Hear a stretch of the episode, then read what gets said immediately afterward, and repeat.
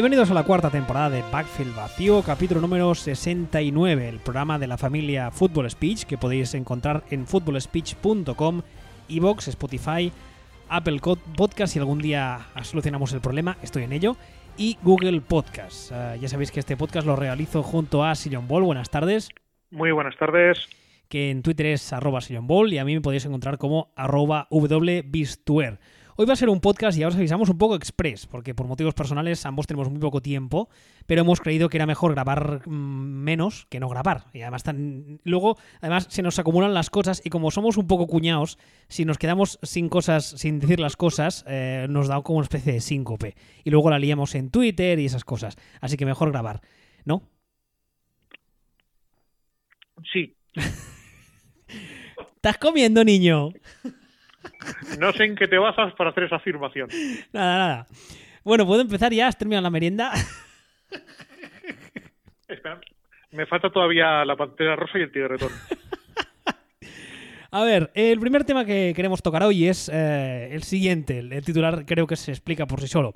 Philip Rivers se ha subido a un árbol. No sé si ya en su día en Football Speech conté el chiste. Básicamente lo voy a contar muy rápido para quien no lo sepa y lo entenderá que es que representa que un tío le manda una carta a un amigo y le dice, oye, mira, que tu gato se ha muerto. Entonces el amigo le contesta la carta o el email, lo que sea, y le dice, tío, no seas tan brusco, eso la próxima vez me mandas una carta y me dices, mira, tu gato se subió a un árbol y se cayó, eh, tal. Me mandas otra carta. Tu gato está grave, pero el veterinario dice que está haciendo todo lo que puede. Me mandas otra carta. Mira, que la cosa no pinta bien. Y finalmente me dices, tu gato ha muerto. Y así pues me voy haciendo la idea, ¿no? Y al cabo de un tiempo, el mismo amigo le manda una carta y le dice, tu madre se ha subido a un árbol. Um, Philip Rivers, digamos que esta semana ha recibido bastantes, bastantes críticas. Yo no diré, no diré ni mucho menos que sin motivo.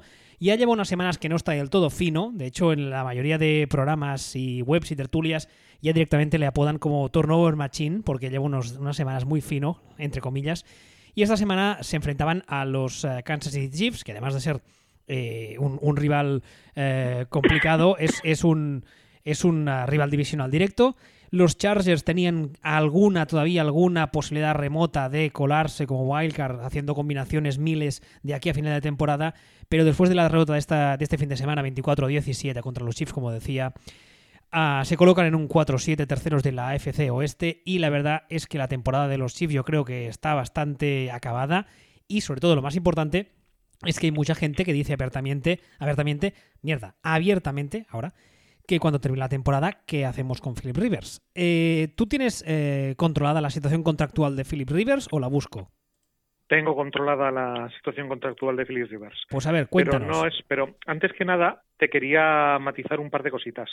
Cuando dices que Philip Rivers lleva un par de partidos flojos, entiendo que entiendo que cuando dices un par quieres decir toda la temporada básicamente. Bueno vamos a decir que lleva una temporada que no es, está bastante lejos de lo que había sido su mejor eh, su mejor nivel de forma y las dos últimas semanas yo creo que ya ha sido eh, descarado. Ha ido a peor pero de forma vamos exagerada. Sí es que de hecho este año ha hecho dos partidos buenos.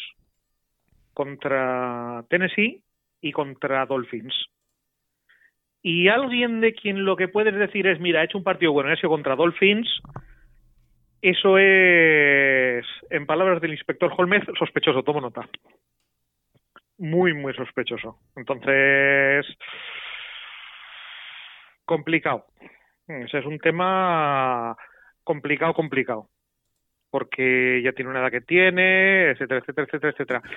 Y sobre la situación contractual de Philip Rivers, esto, esto es bastante complejo. Entonces voy a, voy a explicarlo despacio por si acaso no lo pillas bien.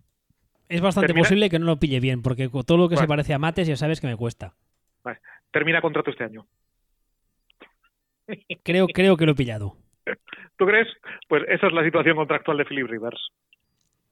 Entonces, si unimos una cosa con la otra y con su edad,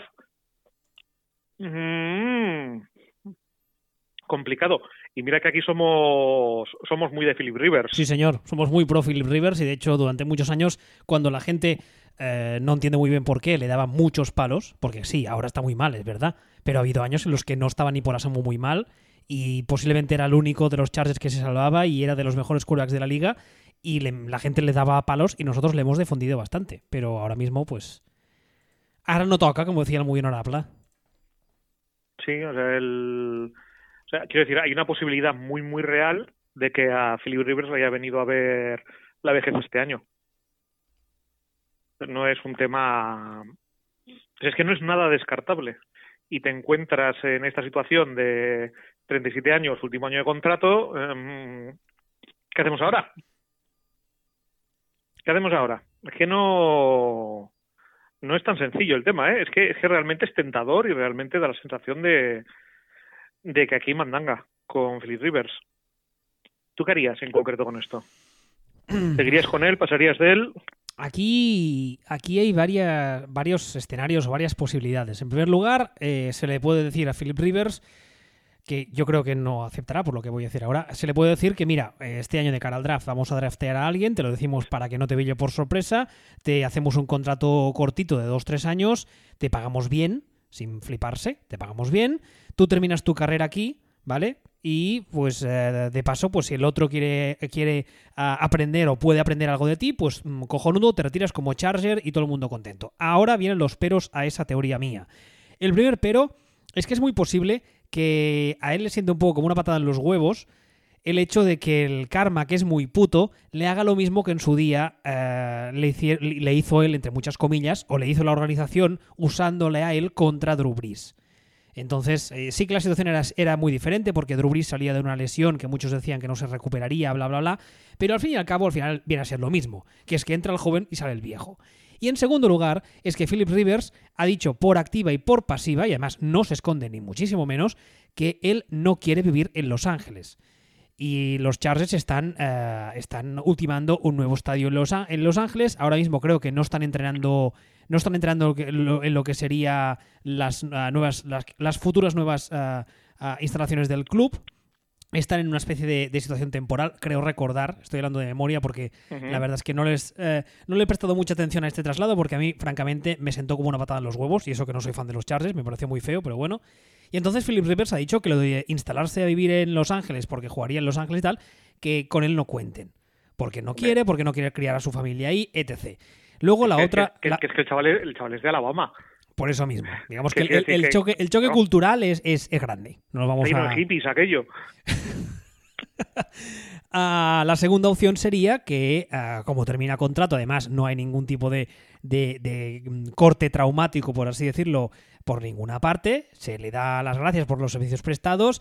Evidentemente, dentro de, dos, tres años, si es que llega, cuando se retire, pues se retirará eso que hacen de firmar contrato de un día con los Chargers, se retirará su camiseta, etc, etc, etc. Todo el mundo le recordará como Charger toda su vida, pero mm, cabe la posibilidad de que si él dice que quiere seguir jugando, pues eh, dejarle ir. Será gente libre y a ver quién pica, eh, qué le ofrece y qué situación le ofrece. Y la tercera, que yo creo que a día de hoy no es nada descabellada, es que Philip Rivers cuando termine esta temporada diga, hasta aquí hemos llegado, gracias por todo y me voy para casa con los 18 churumbeles. Tenemos, tenemos una llamada por otra línea de un tal Matt diciendo que él opina que deberían dejarle marchar y no renovarle. ¿Tú le ves a Philip Rivers en Chicago? ¿Mm? ¿Tú le ves a Philip Rivers en Chicago? No es la pregunta exacta. La, la pregunta exacta es... Mm, ¿Un gato de estos que mueven el puño arriba y abajo sería mejor quarterback que Trubisky? si le pones, su, le pones un balón en el puño cuando hace el movimiento arriba abajo, ¿sería mejor quarterback que Trubisky? Si la respuesta es sí, no descarto que, los Bears se lo puedan llegar a plantear. ¿Qué ataque, qué ataque más gratuito y más innecesario Trubisky cuando no, no había salido todavía, de verdad, ¿eh? Qué tío. No, es, solo por poner el ejemplo. Claro, claro, Ya, lo hemos, ya, no, ya lo hemos dicho muchas veces. O sea, los Bears tienen un equipo mucho más que apañado con un quarterback de mierda. Entonces. Em, Hombre, a ver, yo creo que la, situación, el escenario ideal para Philip Rivers es encontrar un equipo, como tú dices ahora, veterano, con un roster que tenga cierto talento a ambos lados del balón y encontrar a un head coach que sea capaz de entender que a, día de hoy no está para que le pidas que tire él de la ofensiva o incluso del equipo. Y entonces aprovechar lo que le queda en el tanque a Philip Rivers, que yo estoy convencido de que algo le queda y que no está al nivel que estamos viendo en las últimas semanas, aprovechar eso para que en los momentos puntuales en los que necesitas un quarterback de cierta entidad para que te gane o te resuelva situaciones complicadas, tener a Philip Rivers. Y entonces, al menos esos dos, tres últimos años que le puedan quedar, que yo no creo que le queden muchos más, si es que llega a los dos, eh, tienes a un roster competitivo con un quarterback con cierto talento y a él le ofreces la posibilidad de eh, retirarse con opciones a algo. Es que, es que parece que está mucho más cascado que otros de la misma edad. O sea, yo entiendo que tener más críos que y Yula, pues al final te, te desgasta y te deja hecho mierda, pero es que realmente la sensación que transmite es que está mmm, cascado, pero no, no cascado físicamente, cascado de, cascado de juego. O sea, porque Rodlisberger pues parece que está cascado físicamente y que está durmiendo entre cartones por ahí, como un homeless de, en Gotham, pero, pero es que es que es que realmente con las armas que tiene, además, que dices, es que los que los Chargers son muy malos. No. Es que nos estamos encontrando en una situación que los Chargers, prescindiendo de la maldición esta india que lleva una década con ellos, no te voy a decir que tengan plantillón, pero uf, se parece más a un plantillón que a una mala plantilla, ¿eh?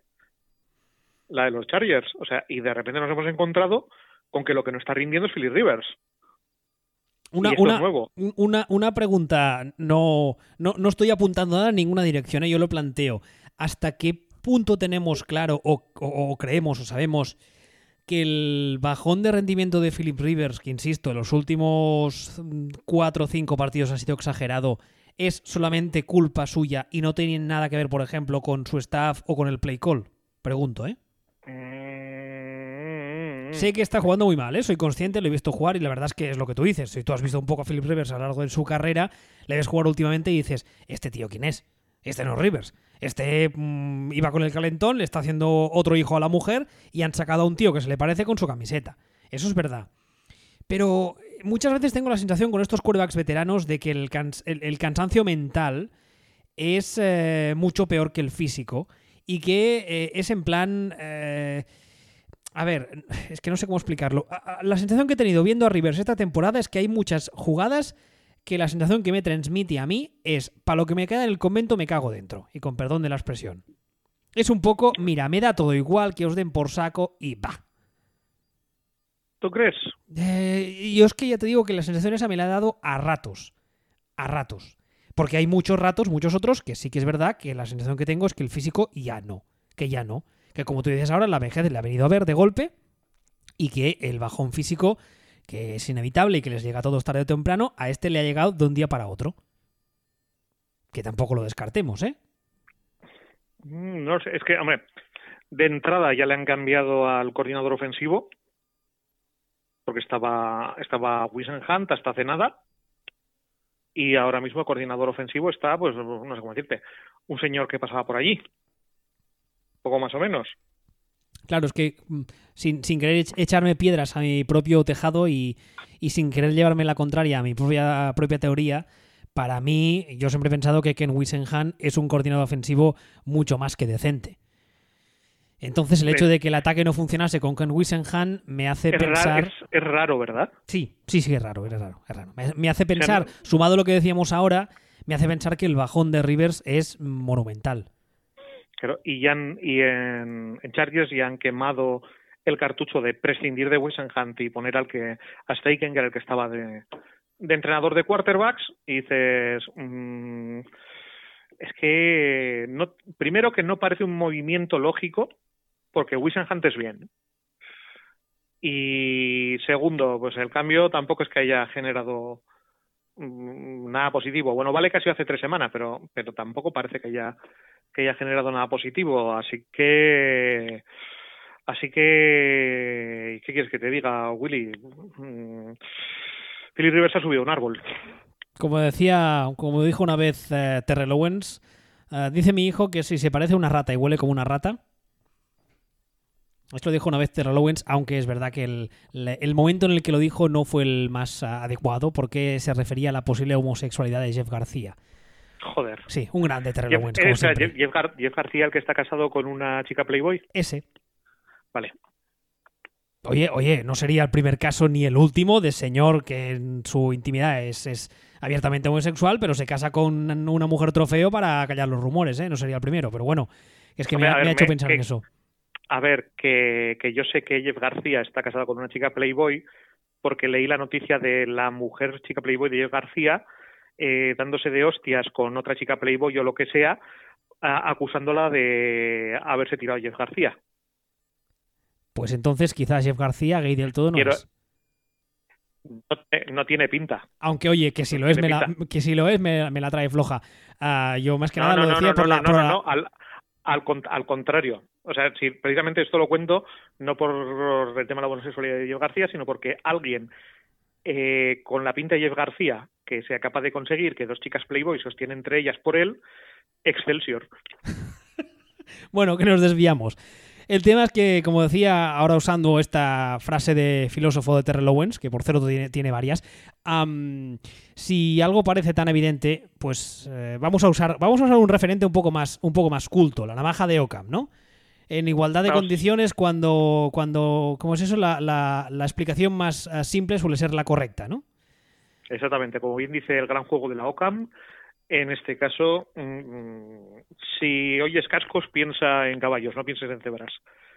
Y en este y en este caso, el equivalente sería si este está, lleva todo el año, todo el año jugando como mierda con un coordinador ofensivo de primer nivel al que al que se ha encargado y, el tema no mejora eh, y tiene 37 años y y y y y, se ha subido un árbol. En un momento hemos usado como referencias Terrell Owens, hablando de homosexuales o de posibles homosexuales, la navaja de Ockham y el juego de la Oca. Yo de verdad que no entiendo cómo no nos dan un premio Ondas ya. Dicho, dicho eso, usó un apunte y es que la familia Stanos, ¿no? Se llaman los de los Chargers. ¿Stanos? ¿Está, ¿Stalos? Stanos. Estanos. Estanos. Ah, tienen fama de ser bastante tacaños barra rancios. Con lo cual, yo no espero que la posibilidad esa que yo mismo comentaba, de que le ofrezcan un, un contrato corto, bien pagado, etc., no, vamos, es que yo lo veo muy, muy complicado. Yo creo que el escenario más factible a día de hoy es que termine la temporada y Philip Rivers sea agente libre y, bueno, sea agente libre si es que quiere seguir jugando, que eso no lo sabemos. Sí, bueno, buscará algún equipo ahora por ahí en el sur que fue alrededor, cerca de alguna plantación de algodón o alguna vez así que esté buscando quarterback y alguno encontrará. A ver, ¿pasamos al segundo tema? Pasamos. Tú eh, lo has titulado como ¿Cómo me recuerdan los Patriots a los Packers del 15-1? A los New England Patriots esta semana ganaron 17 a 10 a los Philadelphia Eagles. Sí que es verdad que Tom Brady fue el primero en rueda de prensa después del partido en decir que no estaba muy contento con el ataque, lo cual, eh, pues oye, pues puede decirlo porque es verdad que el ataque ah, no está para tirar cohetes, pero eh, claro, es lo mismo de los Patriots. ¿Hasta qué punto lo dice de verdad y hasta qué punto es paripé y es, eh, esta especie de, comida de olla colectiva a la que le somete Belichick? Porque estamos hablando de unos tíos que van 9-1 y que a día de hoy Las Vegas tiene en primer lugar como posibles campeones esta temporada. Así que bueno, ¿por qué dices que te recuerdan a los Packers del 15-1? Porque, bueno, esto es una, un, una hilazón de pensamiento que me vino el otro día mientras estaba leyendo y escuchando a la gente de Patriots intentando suicidarse viendo a Marshall Newhouse, ¿no? Y, sorprendiéndome más que nada porque Marshall Newhouse lleva 10 años siendo mierda, ¿no? Y es algo, o sea, Marshall Newhouse es tan malo como bueno es su agente, por decirlo de alguna forma. Es, es una cosa increíble. Y en ese momento recordé que Marshall Newhouse estaba en aquellos, en aquellos Packers del 15-1.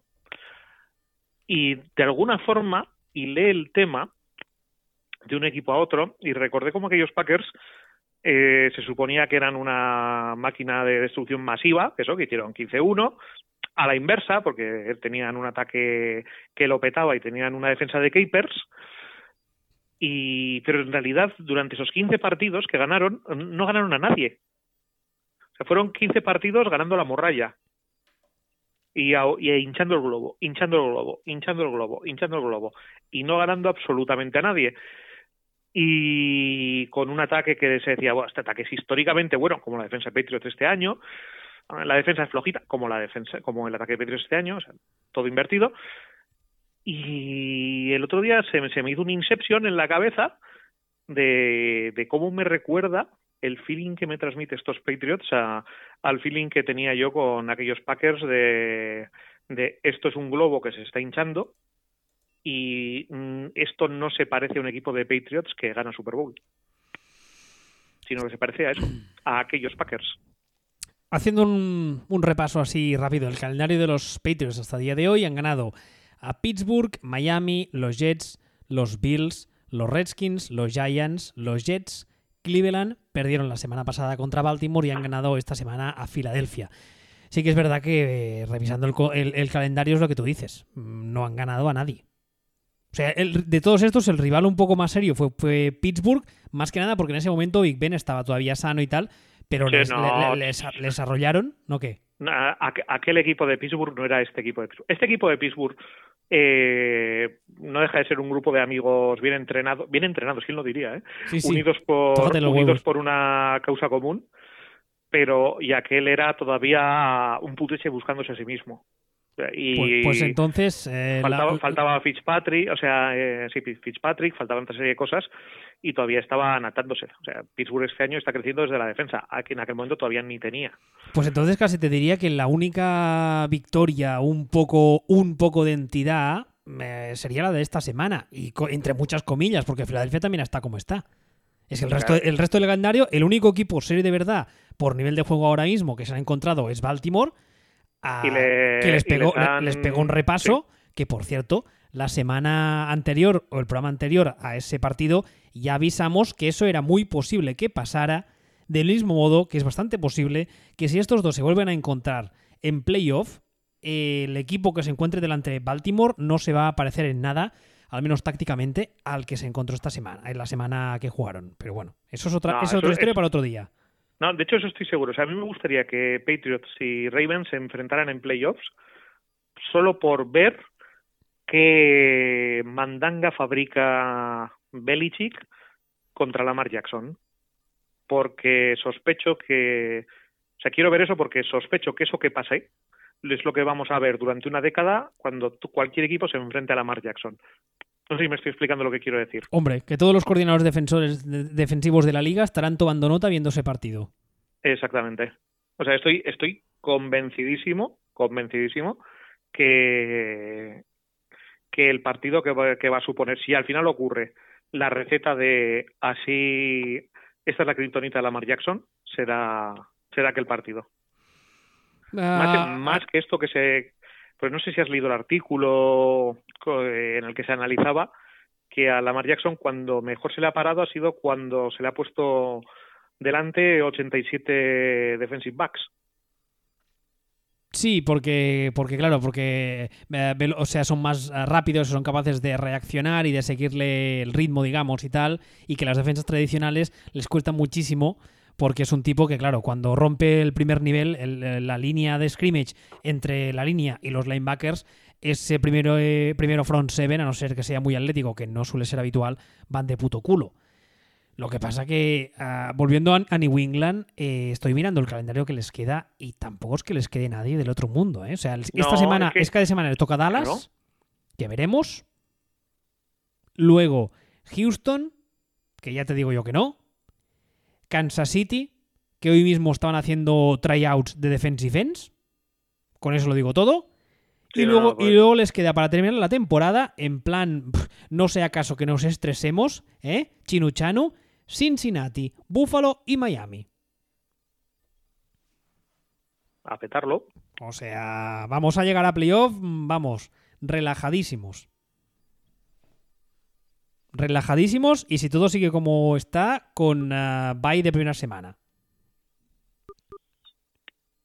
Y con serias posibilidades, no tiene por qué pasar, porque Belichick es Belichick, una serie de cosas, pero no me sorprendería nada que les sacudieran un soplamocos en el primer partido que jugaran de playoffs. ¿Sí? ¿Tú crees? No me sorprendería. Hombre, eso, eso, es, eso es un clásico en los equipos que descansan la primera semana porque se relajan mucho y tal. Pero en los equipos de Belichick no pasa nunca, ¿eh? Es que tampoco suelen librar la.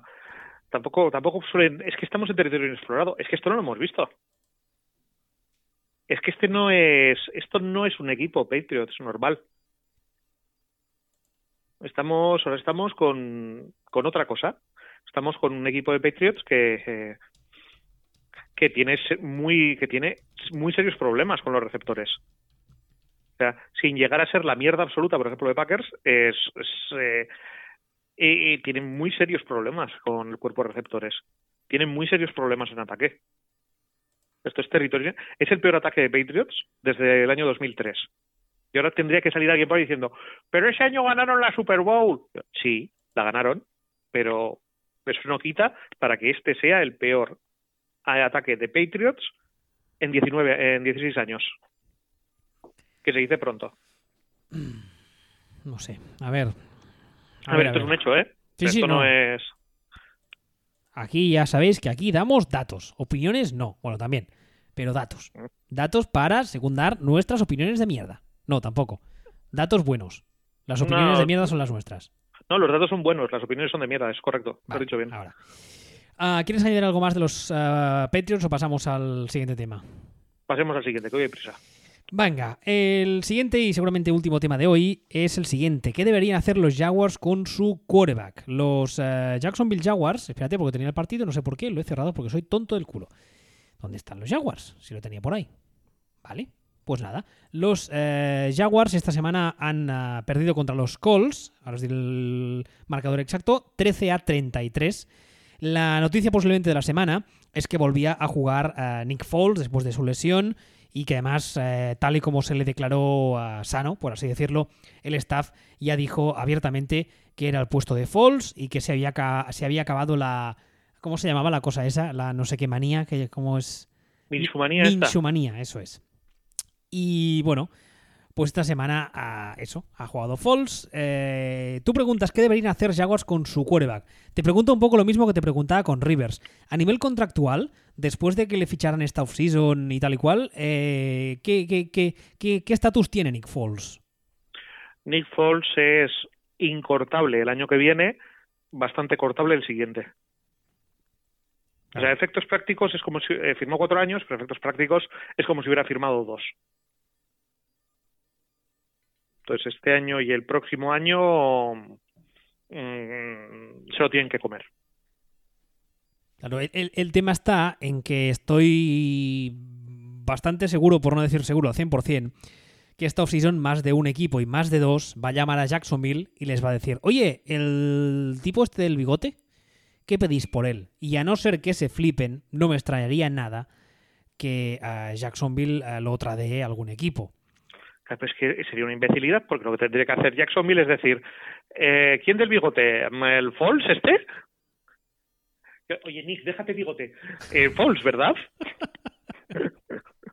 Él estoy diciendo. Claro, es que eh, vamos, vamos, vamos a ver, vamos a ver. A igualdad de rendimiento, ¿qué te interesa más? Mm, ¿Pagarle veintitantos millones a tu quarterback o pagarle, no sé, en cuatro bolsas de cacahuetes mm, salados cubiertos con miel. Pues más bien lo segundo. Y Minsu, pues, que me sigue pareciendo un apodo vasco más que otra cosa. Y vamos a llamar Minchu, de hecho, que me sale más. Minchu. Que me sale más. Me gusta, Minchu. Ah, pues a, a Minchu tienes cinco años para pagarle calderilla. Yo, yo, creo, yo, creo que, aunque suene atópico, ahora mismo el futuro de Nick Foles, el futuro a corto o medio plazo, está en sus manos. Porque, claro, el, eh, o sea, el argumento de que tú decías ahora de quedarse a, a, Minchu, si Nick Foles te hace una temporada de mierda, es eh, mucho más vendible a todos los niveles. Pero si Nick Foles te termina el año como un tiro, es muy, es muy poco justificable. Porque has pagado una pequeña fortuna por él, porque le estás pagando, pagando una fortuna y porque además entiendo que si por lo que sea se decide tradear a Nick Foles, eh, imagino que una parte, una parte importante del contrato se la seguirá comiendo Jacksonville, ¿no?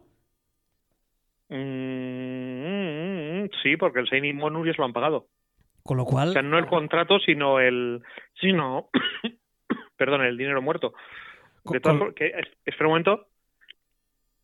Sí, eh, que me está entrando aquí por, por la otra línea un tal, un tal Nagy diciendo no sé qué, de que, que sí, que sí, que deben prescindir de él y tradearlo.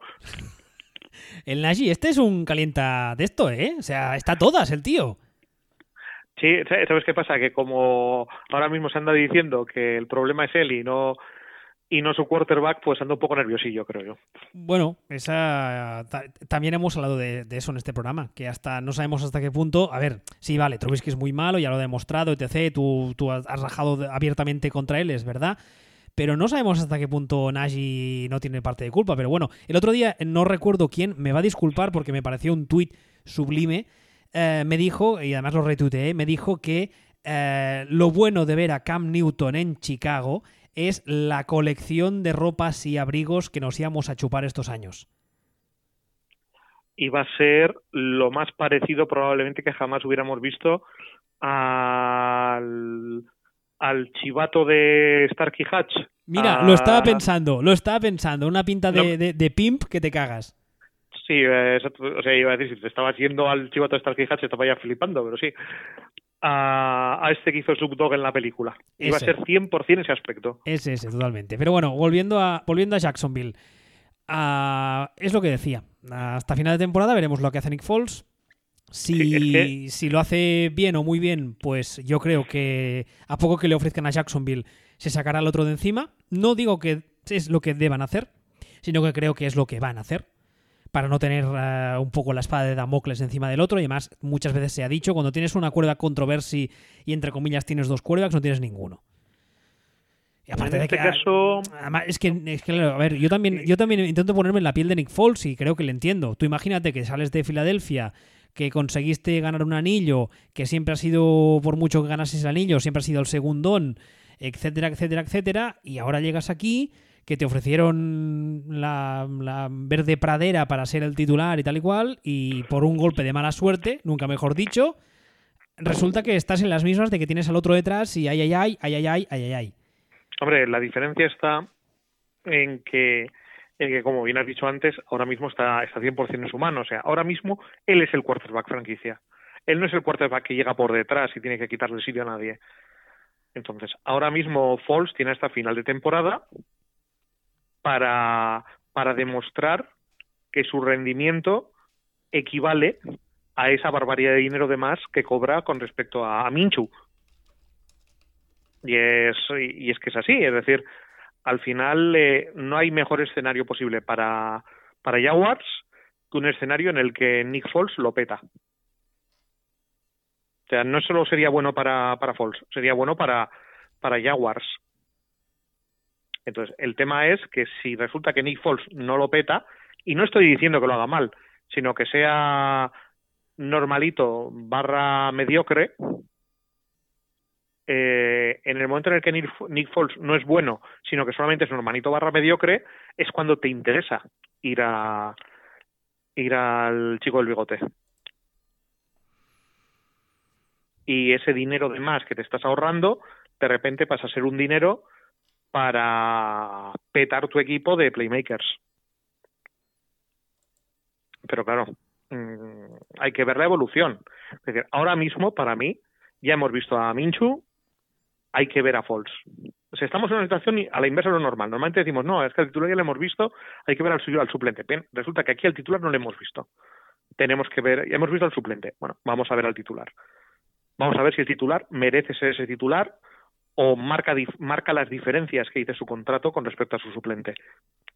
Y si no, pues, pues nada, a, hablar con Mandagi. Mandagi se le, se le, como decimos en catalán, se le gira feina, ¿eh? Tener una off-season, oye, ya todavía no ha llegado la off-season y ya tiene, ya tiene trabajo, ya tiene deberes, tú. Sí, pero bueno, es también es un poco lo que hemos comentado muchas veces sobre los equipos, que el mayor error que pueden cometer eh, sobreestimarse y sobreestimar su plantilla. Es algo que suelen hacer mucho los Jets, es algo que ya hemos dicho que, que van a hacer los Bills este año porque se les ve que lo van a hacer. Está jugando el Tarugo, está jugando de pena y, no escuchas a nadie que lo diga. Está jugando mal el Tarugo. O sea, ellos saben está jugando mal. Se van a mentir con respecto al tema. Y en este caso, eh, a, a, los Jaguars les pasó con Bortels y con sus y con sus propias perspectivas y se comportaron como si fueran a ganar el anillo y deportes y, y no, o sea, es que se veía que no y fue que no. Y a, y a los Bears un poco les pasó el año pasado, que pensaron que les daba y mientras había otros que decíamos que no, por Dios, que es un patán.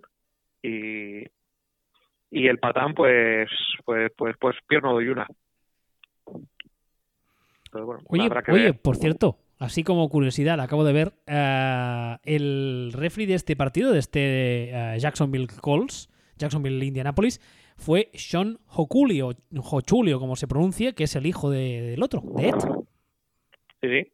Qué cosas. Um, querías, uh, me has dicho que para la semana que viene hay varios tem temas. ¿Quieres hacer algún spoiler o no? No, no.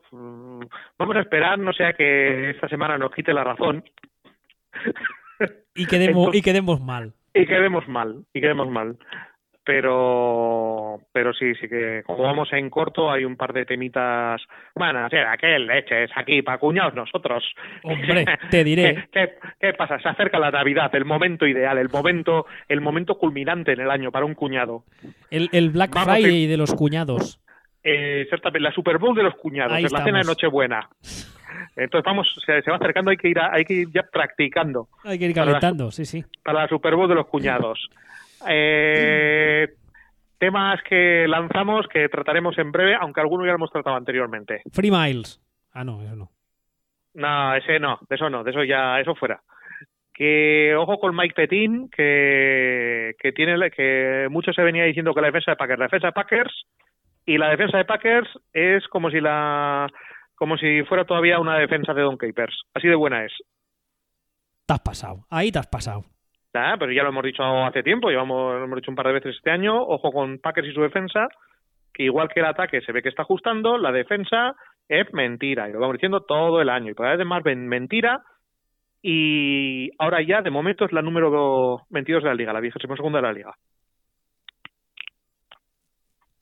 Yo, y, y no hace falta decir nada más, pero ya lo iremos comentando cuando toque. Pues ala, pues si no hace falta decir nada más, ¿no quieres añadir nada más esta semana? No, bueno, y el otro tema que ya tocaremos cuando cuando toque eh, y que hoy no podemos por, por, la longitud del programa, uy, del programa que viene sonado eso, eh, es que ojito con los Broncos, que igual que la defensa de Petín, pues está siendo tracatrá, la defensa de Broncos poco a poco se va pareciendo a una defensa de Fangio. El ataque es la EF, pero pero poco a poco a Fangio se le va viendo que está que va mejorando, va ajustando y de aquí al año que viene, porque este año ya no tiene arreglo, mmm, veremos qué pasa si consigue hacer algo con el ataque, cuidadito, que puede ser un equipo que, que chute y no se le venga a venir. El otro día no sé dónde leía o escuchaba a alguien que decía, planteaba el escenario de Teddy Bridgewater a Denver. Mm, es que Denver no está suficientemente al sur, pero si no, qué bien le iría a Philly Rivers. Pero bueno, aparte, hay que mirar el contrato de Flaco y todas estas cosas, ¿eh? Que... ¿Por qué, ¿Porque Cam Newton? Eh, vuelvo a lo mismo, hay que mirar el contrato de hay que mirar el contrato de Flaco antes que nada. Yo lo, yo lo acompañaba amablemente hasta la frontera de Canadá y le invitaba a empadronarse ahí, ¿sabes? No, o sea, el problema que tiene, el problema que tienen, no, insisto, hay que mirar el contrato de Flaco. Y el contrato de Flaco es que le quedan dos años más después de este, cobrando unos 20 millones al año y es incortable. Hostia puta. John Elway, GM de la década, ¿eh? Yo lo impresionante. Ay, o sea, im, impresionante lo de Elway. Entonces, mmm, ojito porque puede ser un equipo puede ser un equipo por culero. O sea, ya ganó, ya ganaron Ravers un Super Bowl con este chico de quarterback y, y, una defensa estupenda y bueno, pues a lo mejor aquí consiguen tener una defensa estupenda y aquí a este Agrut de, de quarterback, pues vete tú a saber. Pero, pero bueno, sin más, que, que no creo que el año que viene sea un mal equipo y creo que va a ser un equipo por culero. Bueno, pues eh, recordaros, como hacía al principio, que nos podéis escuchar en footballspeech.com, en Evox, en Spotify, en Google Podcast y que sigo peleándome con la amable gente de Apple Podcast, antes conocido como iTunes, que de momento no funciona, no es por falta de ganas, sino porque, bueno, pues eso, pues son, son muy, muy majos ellos y tienen un software que, que da gusto. Así que nada, mientras tanto podéis usar las otras opciones. Estamos en Twitter, arroba el caballero, y yo aquí, arroba Hasta la semana que viene. Hasta luego.